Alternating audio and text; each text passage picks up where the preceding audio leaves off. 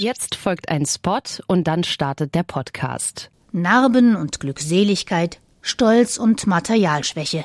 Im Podcast von Hornbach, da sprechen echte Heimwerkerinnen und Heimwerker über ihre spannendsten Projekte. Werkstattgespräche, der Macher-Podcast. Hier seid ihr ganz nah dabei und könnt alle Höhen und Tiefen eines Projekts miterleben. Und wenn ich mir dann vorstelle, dass ich nach 100 Stunden Arbeit dann die Nase abschneide, dann ist das ein Riesenproblem für mich, Ja. weil mein Anspruch an mich selbst ist, dass ich dann nicht Leinen nehme und die Nase wieder dran mache, sondern ich nehme dann ein neues Stück Holz und fange dann wieder von vorne an. Die Werkstattgespräche findet ihr überall, wo es Podcasts gibt. Gartenradio mitten im Grünen.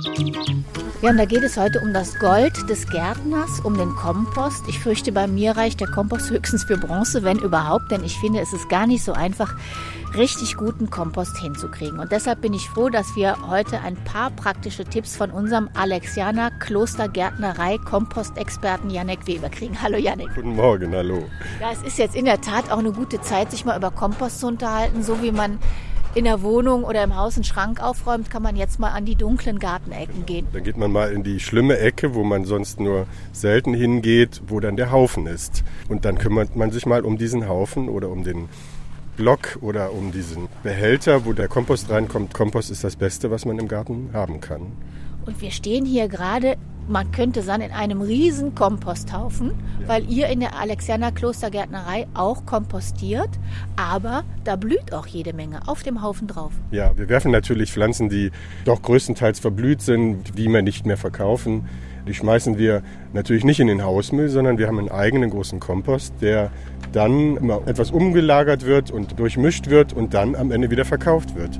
Wir versuchen ja möglichst einen Kreislauf zu haben und nichts zu verschwenden auch und dafür ist natürlich Kompost super. Und wir haben natürlich Außenanlagen, da fällt Laub an, Reisig an, gehäckseltes.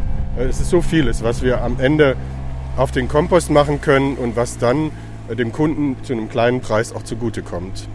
Weil ihr verkauft den Kompost auch, kommen wir vielleicht später zu. Man hört es eventuell. Im Hintergrund wird hier bei euch heute unheimlich viel ein- und ausgeladen. Dann suchen wir uns erst vielleicht mal eine ruhigere Ecke und kommen dann nochmal in diesen wunderschönen riesen Komposthaufen zurück.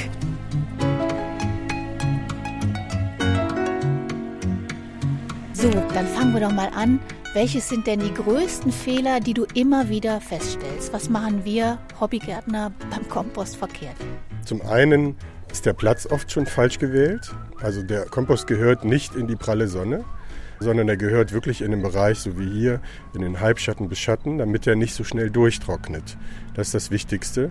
Und das zweitwichtigste oder fast sogar noch das erstwichtigste ist, dass die Mischung stimmt, dass das, was auf den Kompost kommt, dass das eine gute Mischung hat.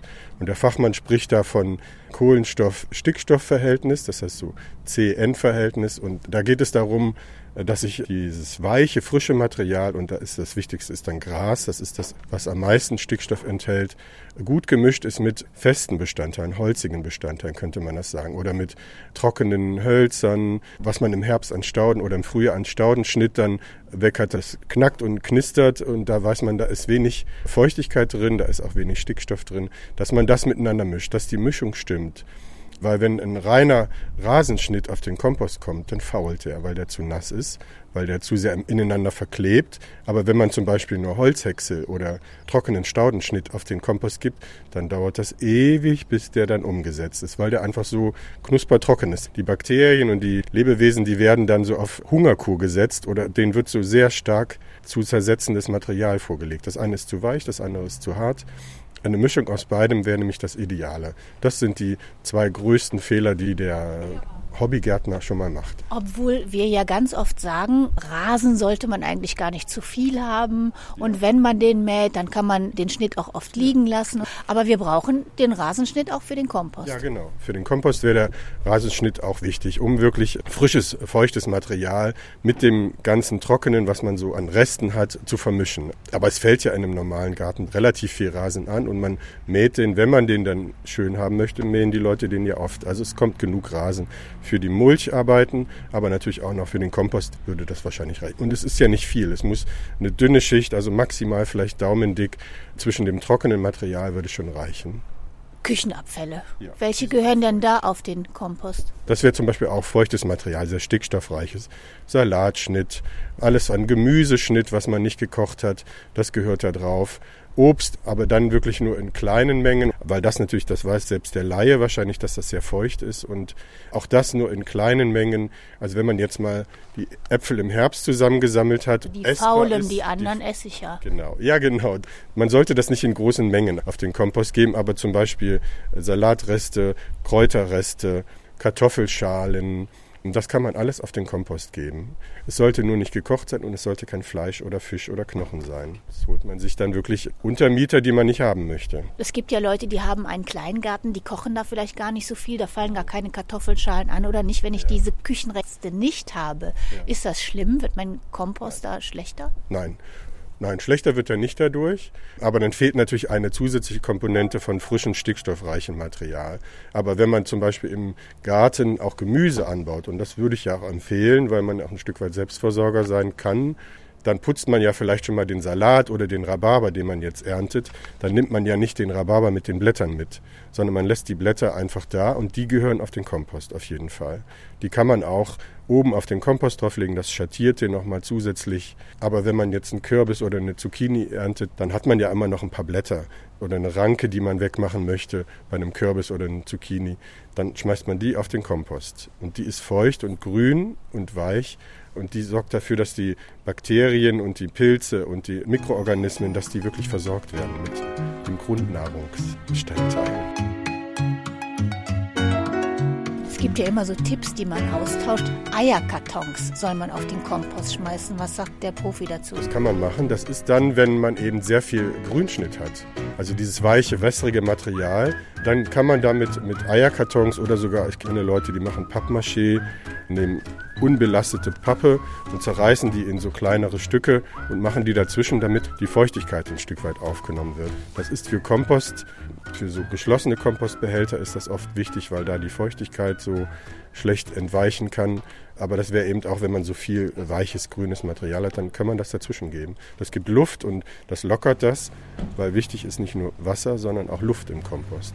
Da wissen wir jetzt schon mal, was alles reingehört. Und jetzt ist die nächste Frage, die kommt tatsächlich auch von Hörern.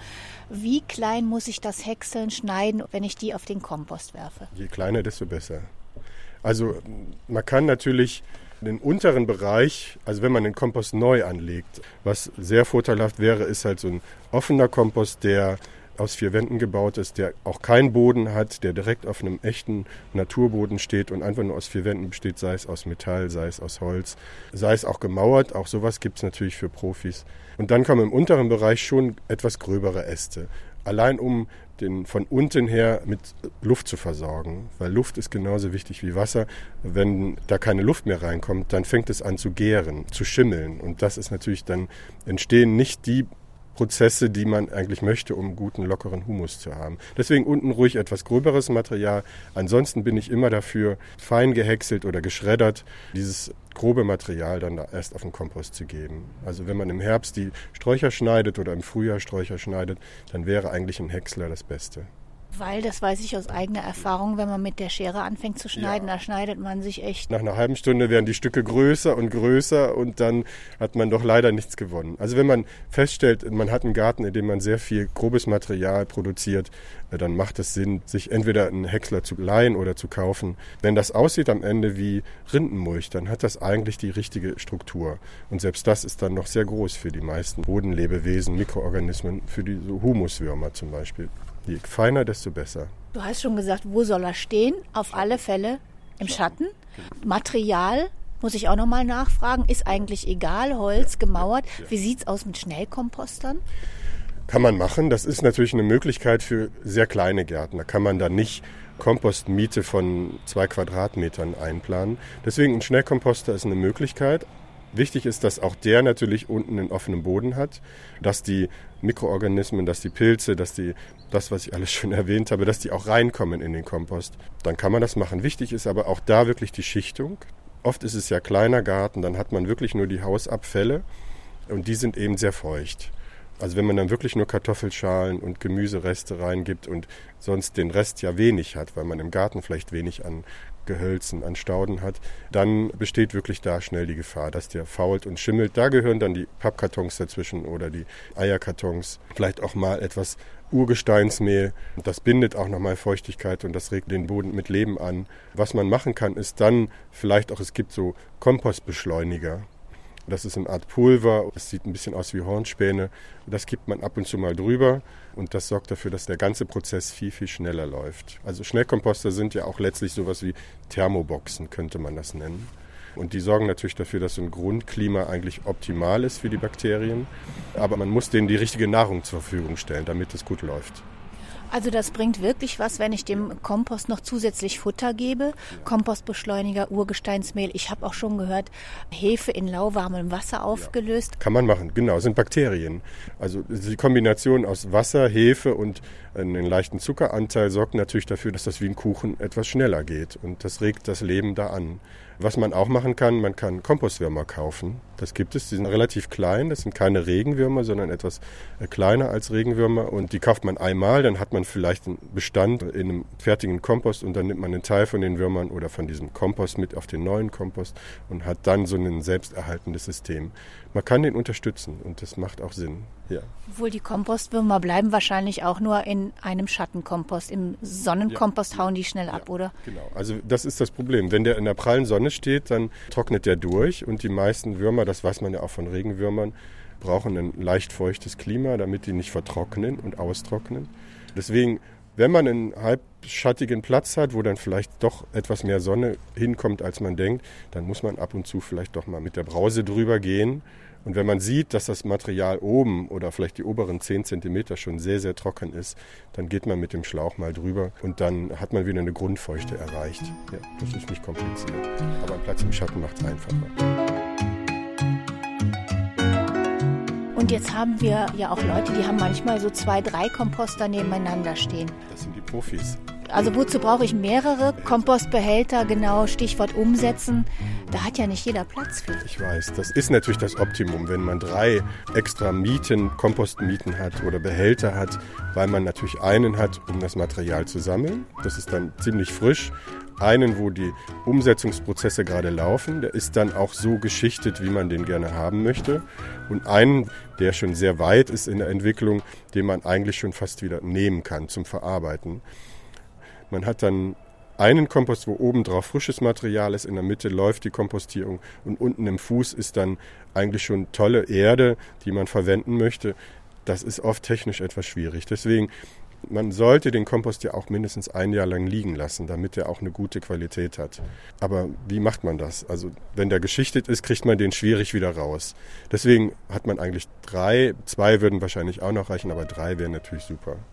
Und was mache ich, wenn ich nur einen habe? Soll ich den dann irgendwann mal richtig umgraben? Ja, genau. Also das wäre natürlich dann eine Möglichkeit. Das wäre jetzt auch die Zeit. Wenn ich einen habe, dann würde ich den jetzt wirklich durchmischen. Wenn man feststellt, dass im unteren Bereich schon sehr tolle, lockere, humose Erde ist, dann nehme ich einen Teil raus, siebe die auch nochmal. Es gibt so Schrägsiebe, die stellt man auf. Das ist so ein großes Element. Das hat hinten so eine Stütze und dann schippt man den dagegen. Und das, was hinten durchfällt durch Sieb, das ist eigentlich die perfekte Erde. Was dann vorne an grobem Material noch übrig ist, das kommt wieder auf den Kompost. Hat aber zum Glück auch schon diese Zusammensetzung, dass das als Grundlage für den neuen Kompost so als Impfung funktionieren würde. Also mische ich den größten Teil, den ich haben möchte, durch wenn ich oben feststelle, das sieht alles noch sehr aus, wie ich es drauf gemacht habe, dann gehört das eigentlich komplett gemischt mit dem ganzen Kompost. Muss ich sieben, weil wenn ich so kleine Bröckchen mit aufs Beet tue, die verrotten dann ja weiter oder genau. sieht nur nicht so schön aus. Genau, also ich siebe auch nicht. Ich mache da auch etwas größere Aststücke schon mal drauf, die nehme ich dann von Hand raus, aber selbst das stört mich nicht zwischen den Stauden, weil das dann auch ein Stück weit Struktur ist, die da reingehört. Ja. Also sieben würde ich, wenn ich zum Beispiel Kompost für Kübel verwenden möchte oder zum Pflanzen in einem Gefäß, das könnte man ja als Erdersatz auch verwenden. Aber da würde ich dann eben möglichst feine, gleichmäßige Struktur verwenden. Die Komposte sollen ja circa einen Meter, maximal einen Meter, vielleicht einen Meter 50 hoch sein. Ansonsten, wenn man die höher stapelt, lagern würde, dann würden die sich insgesamt zusammendrücken durch das Eigengewicht. Aber wenn man so einen Kubikmeter mal durchgesiebt hat, dann hat man einen Tag hinter sich, wenn das schön ordentlich sein soll.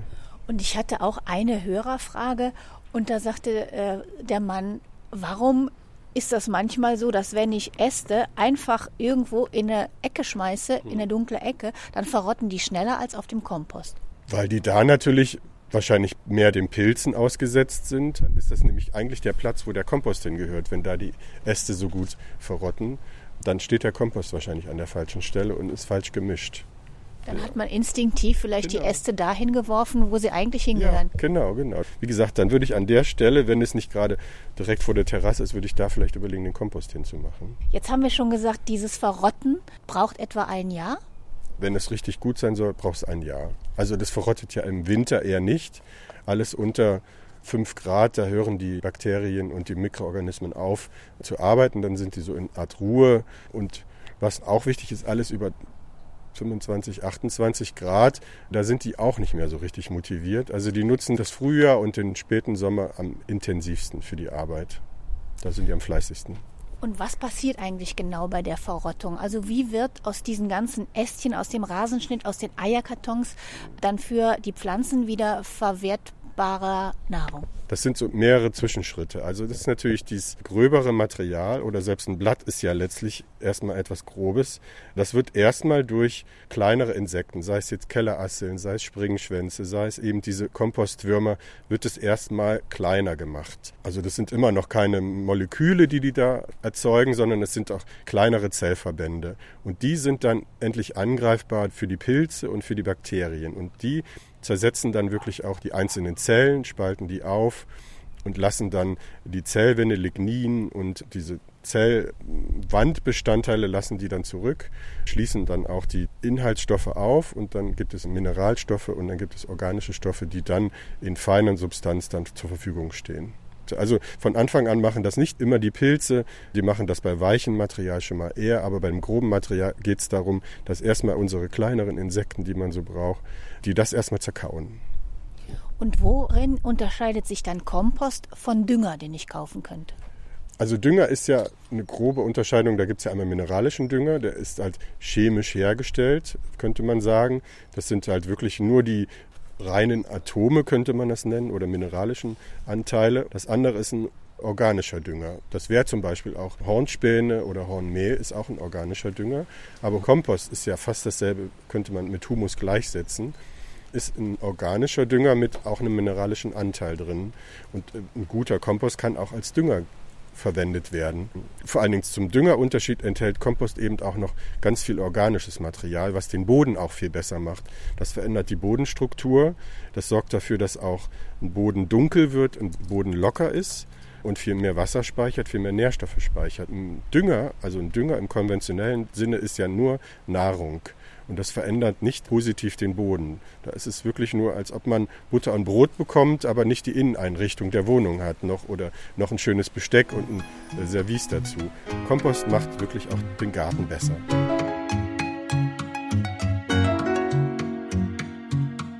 So, und jetzt haben wir gerade schon gesagt, ich kann jetzt mal mich mal vor meinen Kompost stellen und mal gucken, ob da schon was reif ist. Wie erkenne ich denn, dass der reif ist? Wenn du mit der Hand diese dunkle, lockere Substanz da rausholen kannst und die auch so riecht wie Erde, also sogar gut riecht, die soll so ein bisschen nach Wald riechen und die soll dunkelbraun sein, die soll nicht matschig sein und die soll auch nicht unangenehm vor allen Dingen riechen. Dann weißt du, das ist das Material, was ich eigentlich für den Garten brauche. Wenn du aber natürlich noch Stängel ganz arg erkennen kannst und auch die Farbe noch erkennen kannst oder wenn du zum Beispiel, was wir hier gemacht haben, wenn du noch diese Wurzelballen erkennen kannst, man kann ja auch zum Beispiel die Erika im Herbst und die Hornfeilchen jetzt vom Frühjahr auch auf den Kompost schmeißen, aber wenn du das noch so erkennen kannst, dann ist es noch nicht an dem Punkt, wo du es benutzen solltest. Jetzt nehmen wir mal an, ich habe reifen Kompost. Wo kommt der dann hin? Ein Loch graben, obendrauf aufs Beet, ins Hochbeet. Was mache ich damit? Also fürs Hochbeet wäre es ideal. Das kann man immer ins Hochbeet als oberste Schicht, als die obersten 10 Zentimeter kann man das sehr gut verwenden. Und da kann man dann Gemüse, Kräuter, Blumen, was auch immer reinsetzen. Kompost gehört auf jeden Fall auf die Staudenbeete. Das hätte man auch schon vor drei, vier Wochen machen können, wo die Stauden und die Frühlingsblüher noch nicht so groß gewesen waren. Aber das könnte man auch jetzt machen. Das gehört eigentlich überall auf die Beete, unter die Sträucher. Ich würde es nicht auf den Rasen geben. Da besteht dann doch eher die Gefahr, dass man vielleicht äh, irgendwas mitschleppt aus dem Kompost. Aber es gehört auf jeden Fall unter Sträucherstauden, Obstgehölze, zwischen die Erdbeeren, auf die Gemüsebeete, fast überall hin. Wie oft, also jetzt im Frühjahr und dann später nochmal, sollte ich überhaupt so viel Kompost haben? Doch, so viel wie möglich. Je mehr Kompost, desto besser. Wenn man das zweimal im Jahr machen kann, dann ist das super. Wenn man das einmal im Frühjahr macht, ist das eigentlich schon eine gute Grundlage. Dann kann man wirklich zufrieden sein, wenn das die Ausbeute ist und man das auch technisch hinbekommt. Aber eigentlich im Frühjahr ist das Allerwichtigste. Und wenn ich was Neues pflanze, egal ob jetzt Stauden oder auch Gemüse, auch ein bisschen ja, mit ins Pflanzloch? Immer dazu, immer dazu. Das ist also, die meisten Böden sind ja nicht so optimal, dass sie so dunkel sind und dass sie locker sind, dass man da schon fast mit der Hand graben könnte oder mit dem Schäufelchen. Die meisten Böden sind ja doch sehr lehmig, sehr fest, gerade wenn man vielleicht ein Beet neu anlegt.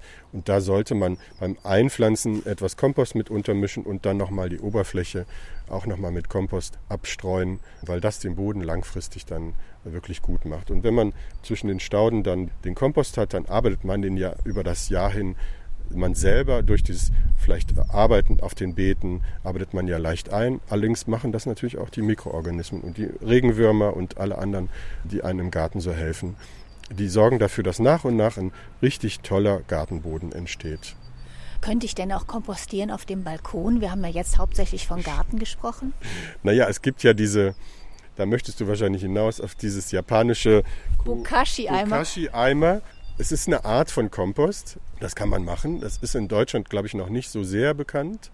Aber der Ansatz bei dem Bokashi-Eimer ist etwas anders, weil der Bokashi-Eimer arbeitet eher wie so ein Sauerkrauttopf. Beim Kompostieren geht es ja darum, Wasser und Sauerstoff in den Kompost zu bekommen, damit die Organismen gut leben. Beim Bokashi-Eimer ist es wichtig, dass kein Sauerstoff reinkommt. Es ist ja ein sehr schöner Eimer, der nach und nach gefüllt wird, aber jedes Mal, wenn man in den Eimer reingibt, muss man dafür sorgen, dass das Material zusammengedrückt wird und abgedeckt wird, dass keine Luft da reinkommt. Das heißt, es entstehen eher Gärungsprozesse und das ist das Gegenteil von dem, was man auf dem Kompost möchte. Aber die Idee ist wirklich sehr gut es ist ein technisch sehr einfaches System. Man füllt das und hat dann etwas, was man oben drauf legt. Da wird ja meistens eine Tüte mit Sand oder mit Wasser empfohlen, die das runterdrückt oder ein Stein. Und diese Flüssigkeit, die man dann dadurch gewinnt auch, weil man ja nur Küchenabfälle da reingibt und keine Gartenabfälle, ist das alles sehr feucht. Und es gibt am Ende einen sehr schönen Flüssigdünger, der dann unten aus dem Eimer rauszuzapfen ist und den man für seine Balkonpflanzen, für seine Kübelpflanzen oder für seine Zimmerpflanzen verwenden kann. Ich gestehe, ich habe jetzt in Corona-Zeiten mir einen Bokashi-Eimer ja. bestellt. Ist keine billige Angelegenheit. Also okay. das hat bestimmt 70 Euro oder so gekostet. Ich wollte das testen. Aber es ist ein bisschen kompliziert. Also es sind zwei Eimer, in denen die Fermentierung passiert. Es ist ein kleiner Eimer für Küchenabfälle. Die soll man immer sammeln und dann erst da reinschmeißen. Es gibt ein Mikroorganismen-Starter-Set und dann noch so eine andere Erde.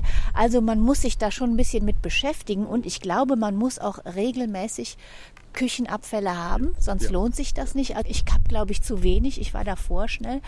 Ich würde es gerne mal ausprobieren und vielleicht reden wir dann da nochmal drüber. Der große Unterschied ist aber auch, dass ich damit natürlich meine Pflanze ernähre, aber nicht meine Blumenerde verbessere. Nein, es gibt ja am Ende keine Blumenerde, sondern man hat so einen zusammengedrückten, vergärten Rest der von der Menge her schon etwas weniger ist, als man den vorher hatte, allein durch den Druck und allein durch den Wasserverlust. Aber es gibt keine Bodenverbesserung. Das ist keine Alternative zu Kompost, sondern es ist halt einfach so eine Großstadtmöglichkeit, um mit organischen Abfällen etwas optimaler umzugehen, um vielleicht noch ein bisschen was rauszuholen aus all dem Gemüse, was man in der Küche übrig hat. Und es ist nämlich auch gar nicht so, dass man, wenn ich jetzt Rosenschnitt habe oder sonst irgendwas auf dem Balkon, das soll da eigentlich gar nicht nee, rein. Nee, da soll wirklich nur Gemüse, Obst, solche Küchenabfälle. Da können auch gekochte Küchenabfälle rein, aber eigentlich also ist es besser, rohe Abfälle zu nehmen. Dann muss das ganze System, wenn es einmal läuft, dann ist es, glaube ich, in sich ziemlich einfach. Aber bis es erstmal läuft, muss man, braucht man etwas Geduld, ja. Und wer keine Geduld hat, der kann ja auch Kompost kaufen. Ich würde sagen, wir gucken mal, ob da hinten die Luft wieder rein ist bei eurem Riesenkomposthaufen und dann gucken wir uns den auch nochmal an. Genau, genau.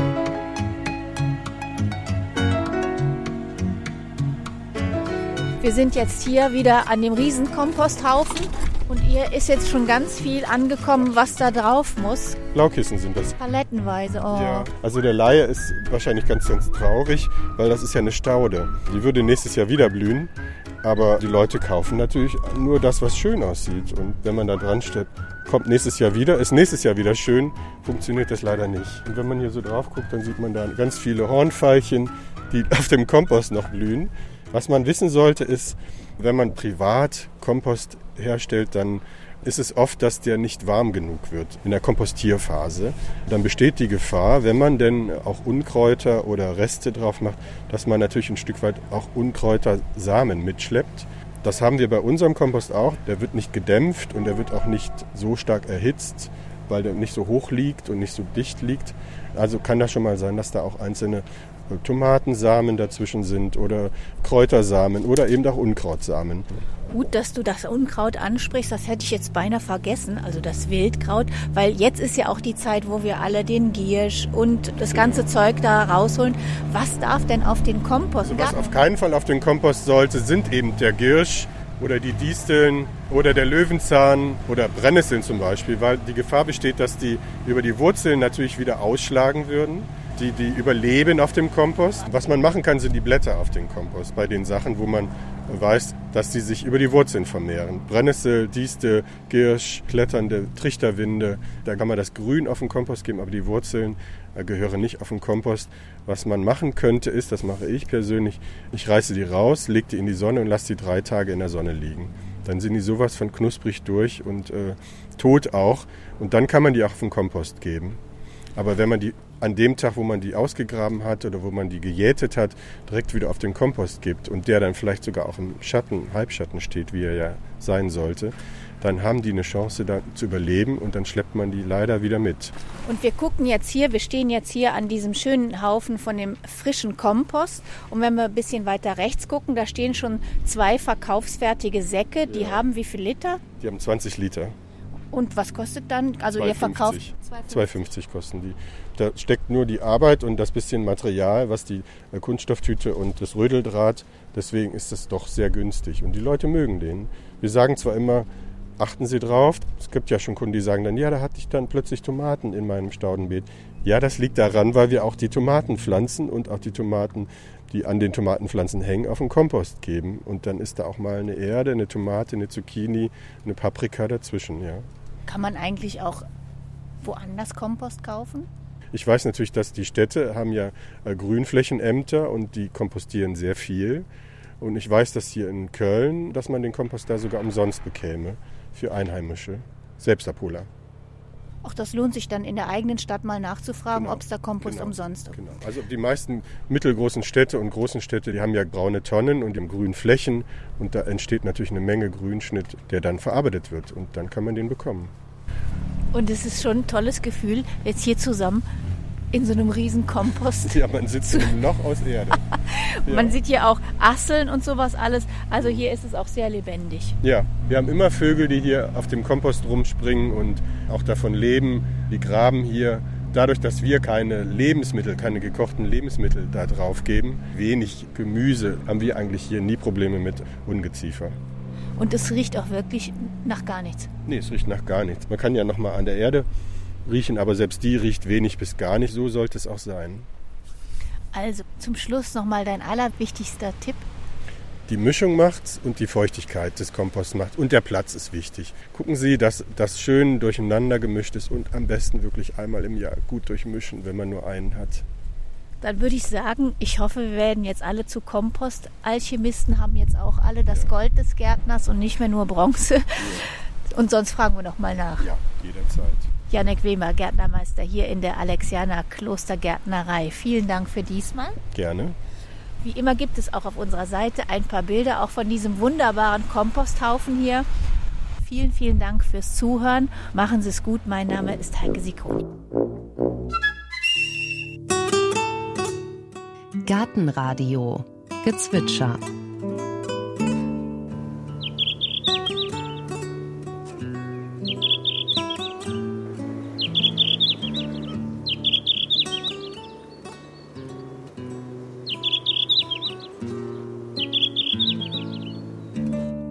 Das war der Blauschwanz. Gartenradio Ausblick. In der nächsten Folge hören Sie ja, da sind wir zu Besuch bei einem wunderbaren Kauz, Wolfgang Kautz. Er hat nicht nur mit Karl Förster in dessen legendärer Gärtnerei in Potsdam-Bornim zusammengearbeitet, er hat auch dessen Liebe zum Rittersporn übernommen. Bis heute vermehrt und züchtet er nur ein paar hundert Meter von der Förstergärtnerei entfernt Rittersporn. In hellblau, in dunkelblau, in weiß. Für Rittersporn braucht man nicht nur Erfahrung, sondern Gelassenheit, sagt er. Und die hat er nach 60 Jahren als Gärtner. Wenn Sie einen Garten haben, eine Rabatte, haben Sie meistenteils auch Schnecken drin. Und die mögen als Vorspeise Rittersporn, als Hauptgericht Rittersporn und als Nachtisch, wenn sie richtig satt sind, mögen sie nichts anderes lieber als Rittersporn. Manchmal bleiben nur Gerippe übrig. Ich habe nun so viel Rittersporn, da können die Schnecken das nicht alles schaffen.